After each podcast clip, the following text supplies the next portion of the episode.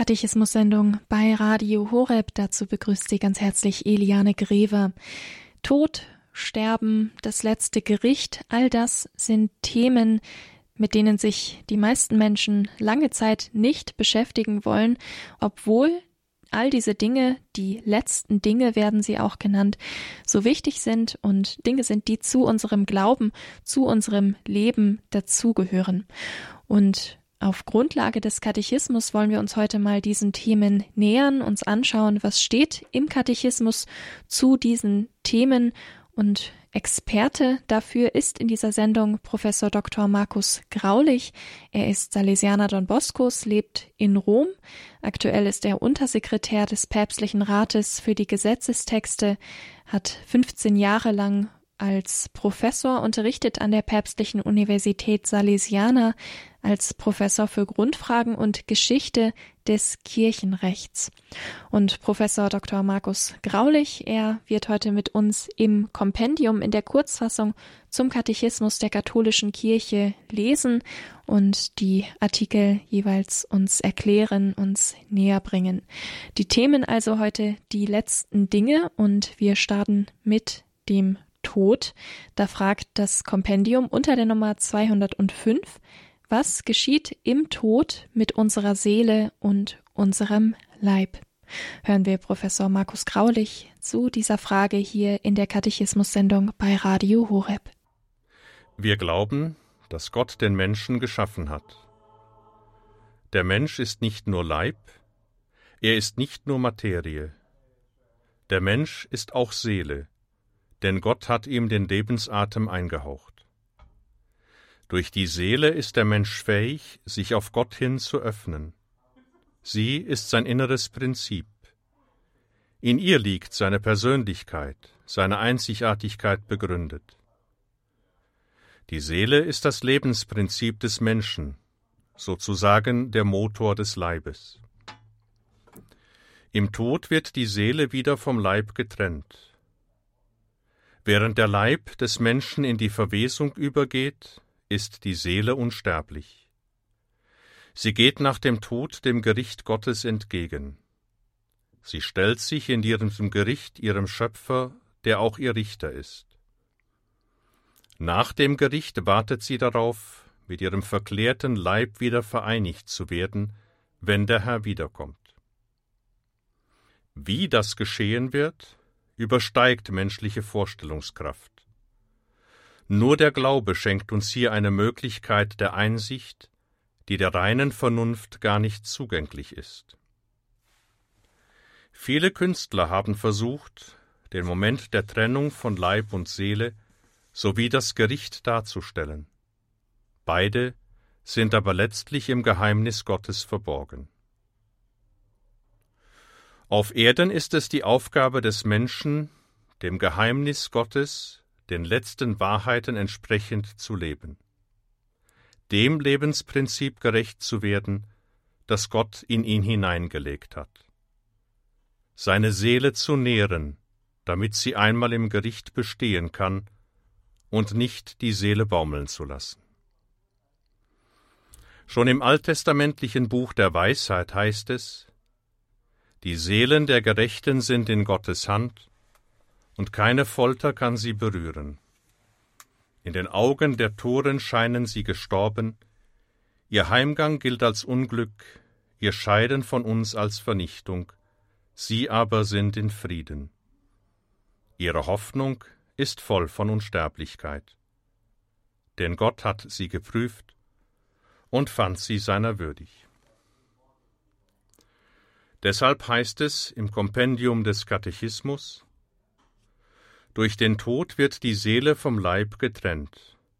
Der Leib fällt der Verwesung anheim, die Seele, die unsterblich ist, geht dem Gericht Gottes entgegen und wartet darauf, wieder mit dem Leib vereint zu werden, der bei der Wiederkunft des Herrn verwandelt auferstehen wird. Das Wie dieser Auferstehung übersteigt unsere Vorstellung und unser Verstehen. Professor Dr. Markus Graulich, Salesianer Don Boscos und Kirchenrechtler. Er schaut mit uns heute auf die letzten Dinge unseres Glaubens, ausgehend vom Kompendium zum Katechismus der katholischen Kirche. Und da fragt die Nummer 206, was bedeutet Sterben in Christus Jesus? Hören wir jetzt hier im Katechismus Professor Dr. Markus Graulich zu dieser Frage. Der Christ lebt sein Leben in Christus für Gott. In ihm leben wir, bewegen wir uns und sind wir, so sagt es der Apostel Paulus den Menschen in Athen. Wer in und mit Christus lebt, der macht ihn zum Maßstab seines Lebens. Der richtet sich ganz nach ihm aus, der lebt nach seinen Geboten. Denn Christus hat gesagt, wenn ihr mich liebt, werdet ihr meine Gebote halten. In der Befolgung seiner Gebote wird die Liebe zu Christus konkret. In ihr nimmt sie wahrhaft Gestalt an. Dieser Gehorsam den Geboten gegenüber ermöglicht in jedem Lebensstand die Nachfolge Christi. Dieser Gehorsam gegen die Gebote prägt das Leben und gibt ihm Gestalt. Wer so mit Jesus lebt und seine Gebote hält, der kann auch mit und in Christus sterben. Durch die Beziehung zu Christus erhält der Tod das größte Geheimnis des menschlichen Lebens einen Sinn. Er wird zum Ausdruck des Gehorsams und der Liebe zu Gott dem Vater. Denn wenn wir mit Christus gestorben sind, werden wir auch mit ihm leben. Den Gläubigen, so heißt es in der Liturgie daher, wird das Leben gewandelt, nicht genommen. In Christus sterben heißt dann zunächst in seiner Nachfolge sterben, in der Nachahmung seines Gehorsams und seiner Liebe dem Vater gegenüber. In Christus sterben heißt aber auch in der Gnade Gottes sterben, ohne Todsünde sterben denn die Todsünde zerstört die Liebe im Herzen der Menschen durch einen schweren Verstoß gegen die Gebote Gottes. In der Todsünde wendet sich der Mensch von Gott ab, der eigentlich das Ziel seines Lebens ist. Wer in Christus lebt und in Christus stirbt, der macht sich auf den Weg zu Gott. Daher antwortet das Kompendium des Katechismus auf die Frage, was bedeutet Sterben in Jesus Christus? Es bedeutet, in der Gnade Gottes ohne Todsünde zu sterben. Wer an Christus glaubt und seinem Beispiel folgt, kann den eigenen Tod zu einem Akt des Gehorsams und der Liebe zum Vater machen. Das Wort ist glaubwürdig. Wenn wir mit Christus gestorben sind, werden wir auch mit ihm leben. Katechismus-Sendung bei Radio Horeb mit Professor Dr. Markus Graulich. Er liest mit uns im Kompendium in der Kurzfassung zum Katechismus der katholischen Kirche. Heute geht es um die letzten Dinge. Gerade haben wir über Sterben. Heute geht es um die letzten Dinge. Gerade haben wir über Sterben in Christus Jesus gesprochen und nach einer Musik fragen wir nach dem ewigen Leben. Das also hier heute im Katechismus bei Radio Horeb die letzten Dinge Sterben, Tod und ewiges Leben mit Professor Dr. Markus Graulich. Mein Name ist Eliane Grever.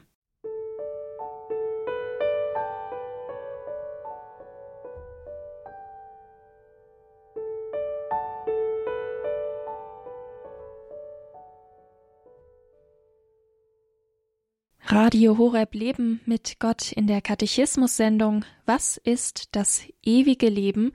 Eine Frage, die so auch das Kompendium, die Kurzfassung zum Katechismus der katholischen Kirche stellt. Und wir schauen jetzt gemeinsam mit Professor Dr. Markus Graulich, Kirchenrechtler und Salesianer Don Boscos, auf diese Frage nach dem ewigen Leben im Kompendium zu finden unter der Nummer 207. Das ewige Leben beginnt gleich nach dem Tod.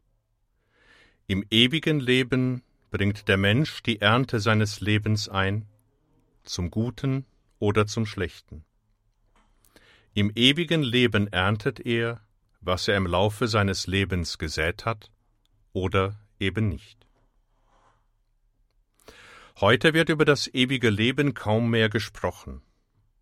Die Menschen wollen nur noch das Leben genießen, hier und jetzt. Carpe diem. Nütze den Tag, kaufe den Tag aus. Da erschreckt die Unendlichkeit des ewigen Lebens, denn sie übersteigt menschliche Vorstellungskraft, und daher scheint es vielen besser zu sein, erst gar nicht daran zu denken, sondern das Leben hier und heute zu genießen. Noch erschreckender wird der Gedanke an das ewige Leben, wenn der Glauben uns sagt, das ewige Leben hängt mit dem irdischen Leben zusammen. Wie das ewige Leben aussieht, das entscheidet sich im Leben hier auf Erden. Seligkeit oder Verdammnis. Die Entscheidung darüber bereitet der Mensch in seinem irdischen Leben vor. Denn im Tod beginnt für den Menschen nicht nur das ewige Leben. Mit dem Tod ist auch die Begegnung der Seele mit Christus, dem Richter der Lebenden und der Toten, verbunden, der jeden nach seinen Taten und nach seinen Unterlassungen beurteilt. Eine Entscheidung, die durch das letzte Gericht einmal bestätigt werden wird. Das ewige Leben ist daher Ansporn für das irdische Leben, währenddessen seine Voraussetzungen geschaffen werden. So sagt das Kompendium des Katechismus Das ewige Leben ist das Leben, das gleich nach dem Tod beginnt. Es wird kein Ende haben. Ein besonderes Gericht durch Christus, den Richter der Lebenden und der Toten, wird für jeden Menschen dem ewigen Leben vorangehen, und durch das letzte Gericht wird es bestätigt werden. Professor Dr. Markus Graulich hier im Katechismus bei Radio Horeb über das ewige Leben, ausgehend vom Kompendium der Kurzfassung zum Katechismus der katholischen Kirche, schauen wir jetzt auf das besondere Gericht. Danach fragt der Artikel Nummer 208. Wer will schon gerne beurteilt werden? Wer geht schon freiwillig vor Gericht und unterstellt sich dem Urteil des Richters? Während des Lebens hier auf Erden kann man das Erscheinen vor Gericht vielleicht verhindern. Nach dem Tod kann man das nicht. Nach dem Tod trifft die Seele ihren Richter. Da gibt es für niemanden ein Entrinnen. Nach dem Tod werden die Konsequenzen aus dem eigenen Leben sichtbar. Jeder und jede wird dann von Gott nach seinem oder ihrem Glauben und seinen oder ihren Werken gerichtet. Jede und jeder erhält den Urteilsspruch über sein Leben, jeder und jede erhält den Lohn. Der Glaube lehrt uns, dass es in diesem Gericht nicht unendlich viele, sondern nur drei mögliche Urteile gibt. Da ist erstens die ewige Seligkeit des Himmels, da ist zweitens ihr Gegenteil, die ewige Verdammnis in der Hölle, und da gibt es die Möglichkeit der Läuterung, der Reinigung der Seele, durch die der Mensch befähigt wird, nach einer Wartezeit in die Seligkeit Gottes einzugehen. Jedes Gericht ist eine ernste Angelegenheit, das besondere Gericht nach dem Tod erst recht. Der Gedanke an dieses besondere Gericht sollte zur Umkehr einladen, sollte dazu einladen, das Leben vor Gott so zu leben, dass das Gericht bestanden werden kann. Der Gedanke an das besondere Gericht, dem sich jeder Mensch zu stellen hat, lädt aber auch zur Solidarität ein, zum Gebet für die anderen Christen, zum Gebet und zum Opfer für all die, die sich nach ihrem Gericht am Ort der Läuterung befinden. So sagt das Kompendium des Katechismus Was ist das besondere Gericht? Es ist das Gericht der unmittelbaren Vergeltung, die jeder gleich nach seinem Tod in seiner unsterblichen Seele entsprechend seinem Glauben und seinen Werken von Gott erhält. Diese Vergeltung besteht im Eintreten in die Seligkeit des Himmels, unmittelbar oder nach einer entsprechenden Läuterung, oder im Eintreten in die ewige Verdammnis der Hölle. Katechismussendung bei Radio Horeb Professor Dr. Markus Graulich über das besondere Gericht, ein Aspekt in der Riege der letzten Dinge über Sterben, Tod, ewiges Leben und das besondere Gericht sprechen wir heute hier in dieser Katechismussendung wir lassen das Gesagte jetzt bei der nächsten Musik etwas zu Herzen gehen und hören danach zu dieser Thematik Tod, Sterben und ewiges Leben noch in eine Generalaudienz aus dem Jahr 2022 von Papst Franziskus.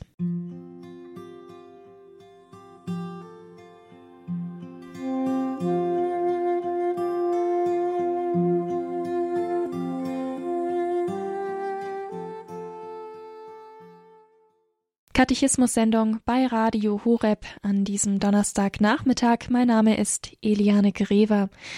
Sterben, Tod und ewiges Leben, die letzten Dinge für jeden Menschen.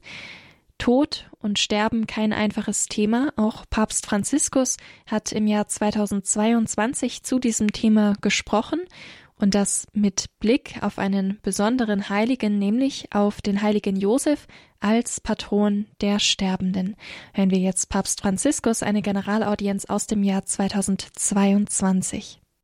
Cari fratelli e sorelle, buongiorno. Liebe Brüder und Schwestern, guten Tag. Ich möchte heute auf die besondere Verehrung eingehen, die das Christenvolk dem heiligen Josef seit jeher als Schutzpatron für eine gute Sterbestunde entgegenbringt.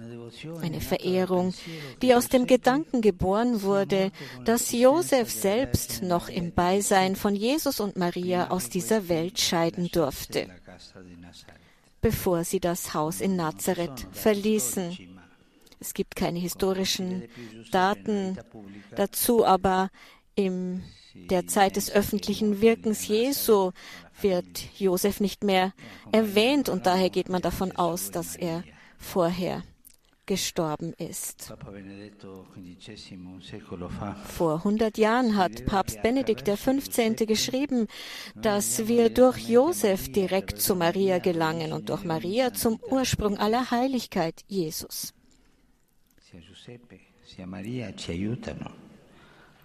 Josef und Maria helfen uns, zu Jesus zu gelangen. Benedikt XV. rief zu Andachtsübungen zu Ehren des heiligen Josef auf und empfahl dabei ganz besonders eine. Da er zu Recht als der wirksamste Beschützer der Sterbenden angesehen wird, ist er doch mit dem Beistand Jesu und Marias aus dieser Welt geschieden.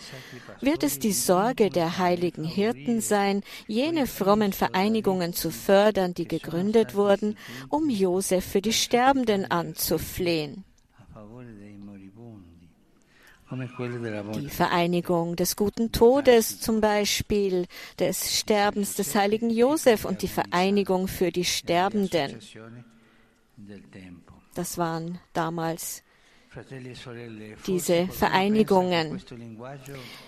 Liebe Brüder und Schwestern, vielleicht mag der ein oder andere von euch denken, dass diese Begriffe, dieses Thema nur ein Erbe der Vergangenheit sind. In Wahrheit aber geht es in unserer Beziehung zum Tod nie um die Vergangenheit, sondern immer um die Gegenwart. Papst Benedikt hat vor kurzem über sich selbst gesagt, dass er sich vor der dunklen Tür des Todes befindet. Wir müssen dem Papst dafür dankbar sein, dass er mit 95 Jahren noch diesen Geist hat, das zu sagen, dass er sich vor der dunklen Tür des Todes befindet. Das ist ein schöner Rat, den er uns gegeben hat. Die sogenannte Wohlfühlkultur versucht, die Realität des Todes zu verdrängen.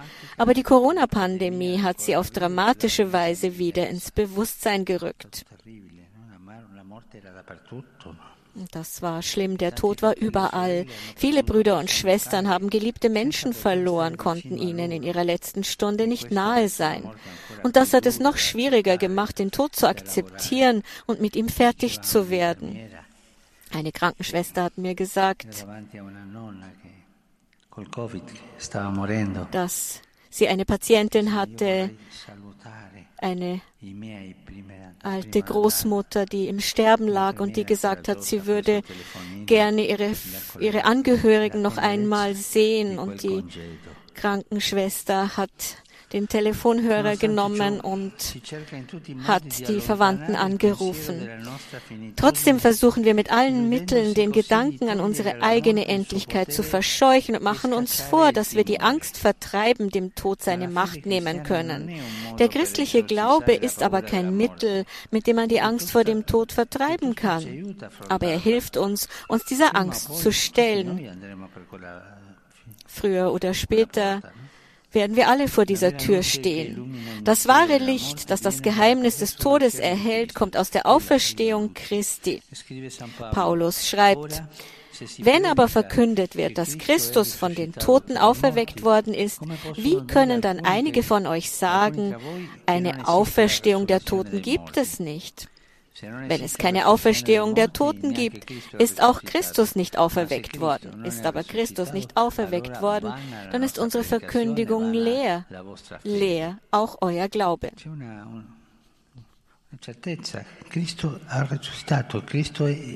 Wir haben diese Gewissheit, Christus ist auferstanden, Christus ist lebendig in unserer Mitte.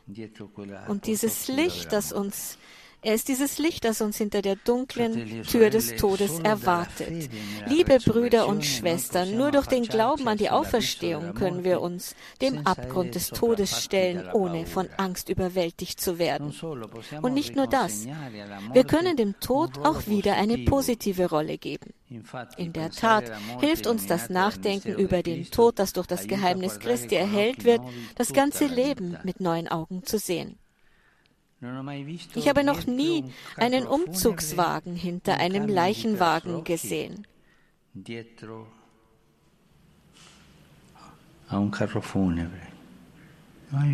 Das habe ich nie gesehen. Wenn wir von dieser Welt scheiden, dann sind wir allein. Wir haben nichts in unseren Taschen, weil das Totenhemd keine Taschen hat. Da ist diese Einsamkeit des Todes. Ich habe also noch nie einen Umzugwagen hinter einem Leichenwagen gesehen. Es hat keinen Sinn, Dinge anzuhäufen, wenn wir eines Tages sterben werden. Was wir anhäufen müssen, ist die Nächstenliebe, die Fähigkeit zu teilen, nicht gleichgültig zu sein gegenüber den Bedürfnissen der anderen. Was nützt es, mit einem Bruder, einer Schwester, einem Freund, einem Familienmitglied, einem Glaubensbruder oder einer Glaubensschwester zu streiten, wenn wir eines Tages sterben werden? Welchen Sinn hat es, uns über die anderen zu ärgern. Im Angesicht des Todes werden so viele Fragen relativiert. Es ist gut, mit den anderen versöhnt zu sterben, kein Bedauern und keinen Groll zu hegen.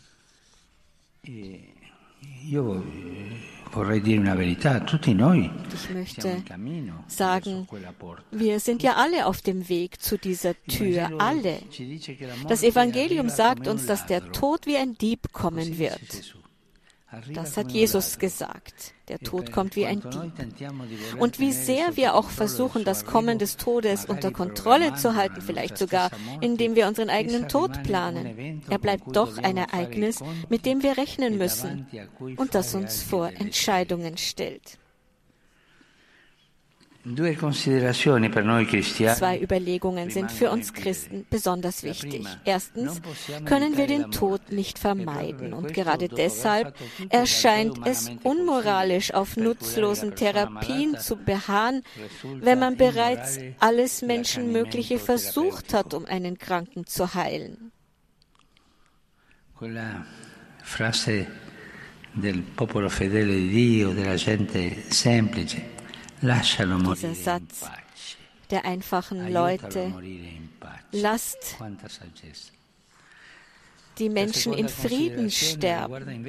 Die zweite Überlegung betrifft die Qualität des Todes, der Schmerzen des Leidens.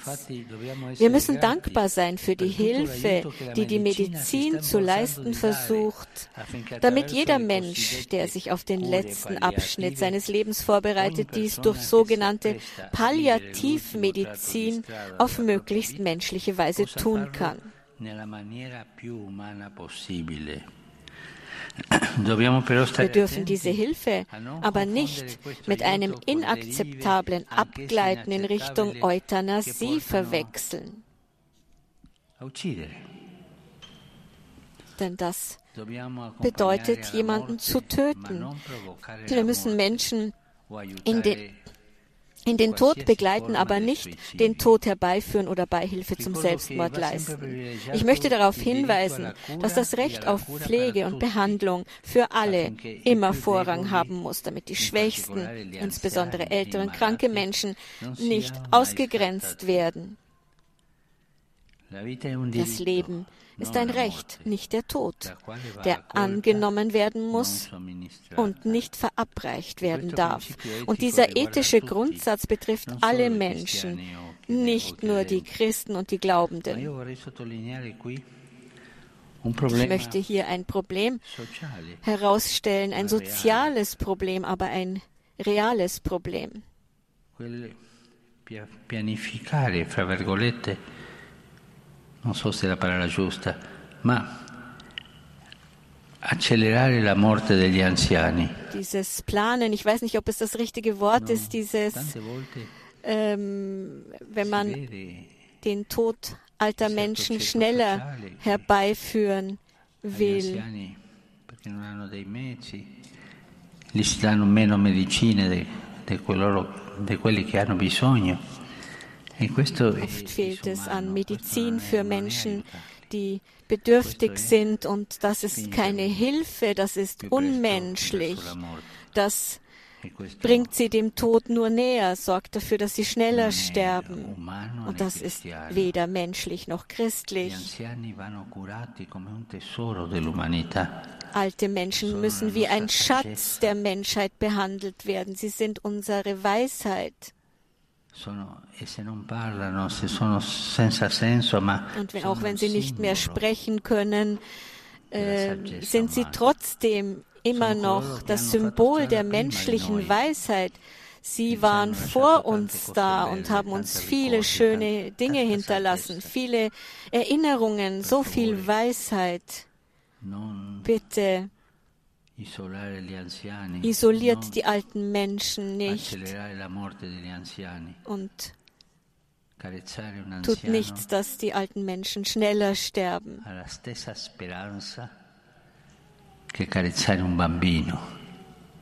Eine Zärtlichkeit für einen alten Menschen trägt dieselbe Hoffnung in sich wie eine Zärtlichkeit für ein Kind. Das Geheimnis des Lebens muss respektiert werden und bewahrt werden und geliebt werden. Der heilige Josef möge uns helfen, das Geheimnis des Todes auf die bestmögliche Weise zu leben. Für einen Christen ist der gute Tod eine Erfahrung der Barmherzigkeit Gottes, die uns auch in diesem letzten Augenblick unseres Lebens zuteil wird. Selbst im Ave Maria bitten wir die Gottesmutter ja, bei uns zu bleiben in der Stunde unseres Todes. Und deshalb möchte ich zum Schluss dieser Katechese ein gemeinsames Ave Maria für alle Sterbenden und Trauernden beten.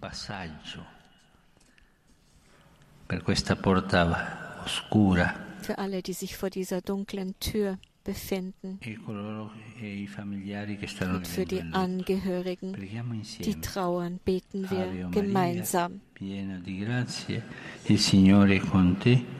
Tu sei benedetta fra le donne e benedetto il frutto del tuo seno, Gesù. Santa Maria, Madre di Dio, prega per noi peccatori, adesso è l'ora della nostra morte. Grazie.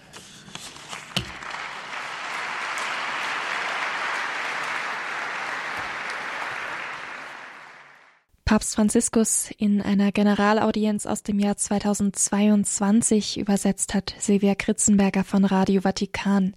Sterben, Tod und ewiges Leben unser Thema heute in der Katechismus-Sendung bei Radio Horeb. Ein besonderer Dank gilt Professor Dr. Markus Graulich. Mit ihm haben wir zuvor im Kompendium in der Kurzfassung zum Katechismus der katholischen Kirche gelesen und uns gemeinsam diesen Themen genähert. Professor Dr. Markus Graulich ist Salesianer Don Boscos. Er lebt in Rom, arbeitet als Untersekretär des Päpstlichen Rates für die Gesetzestexte. 15 Jahre lang hat er auch an der Päpstlichen Universität Salesiana in Rom als Professor für Grundfragen und Geschichte des Kirchenrechts gelehrt. Ein herzlicher Dank an Professor Graulich für die Erklärungen und Ausführungen zu diesen grundlegenden Fragen unseres Glaubens. Ein Dank geht auch an die katholische Wochenzeitung Die Tagespost. Durch die Zusammenarbeit ist diese Reihe möglich, was wir glauben, der Katechismus erklärt, eine Reihe, in der wir hier nach und nach den gesamten Katechismus in Form des Kompendiums der Zusammenfassung durchgehen und so also uns nach und nach mit allen Fragen unseres christlich-katholischen Glaubens beschäftigen. Wenn Sie die heutige Sendung oder auch vorherige Sendungen in dieser Reihe nochmal nachhören möchten, dann schauen Sie gerne vorbei auf horeb.org, dort dann im Podcast-Bereich der Mediathek unter der Rubrik Was wir glauben. Mein Name ist Eliane Grever. Ich wünsche Ihnen einen guten Start in die Fastenzeit. Weiterhin viel Freude auch mit unserem Programm hier bei Radio Horeb Leben mit Gott.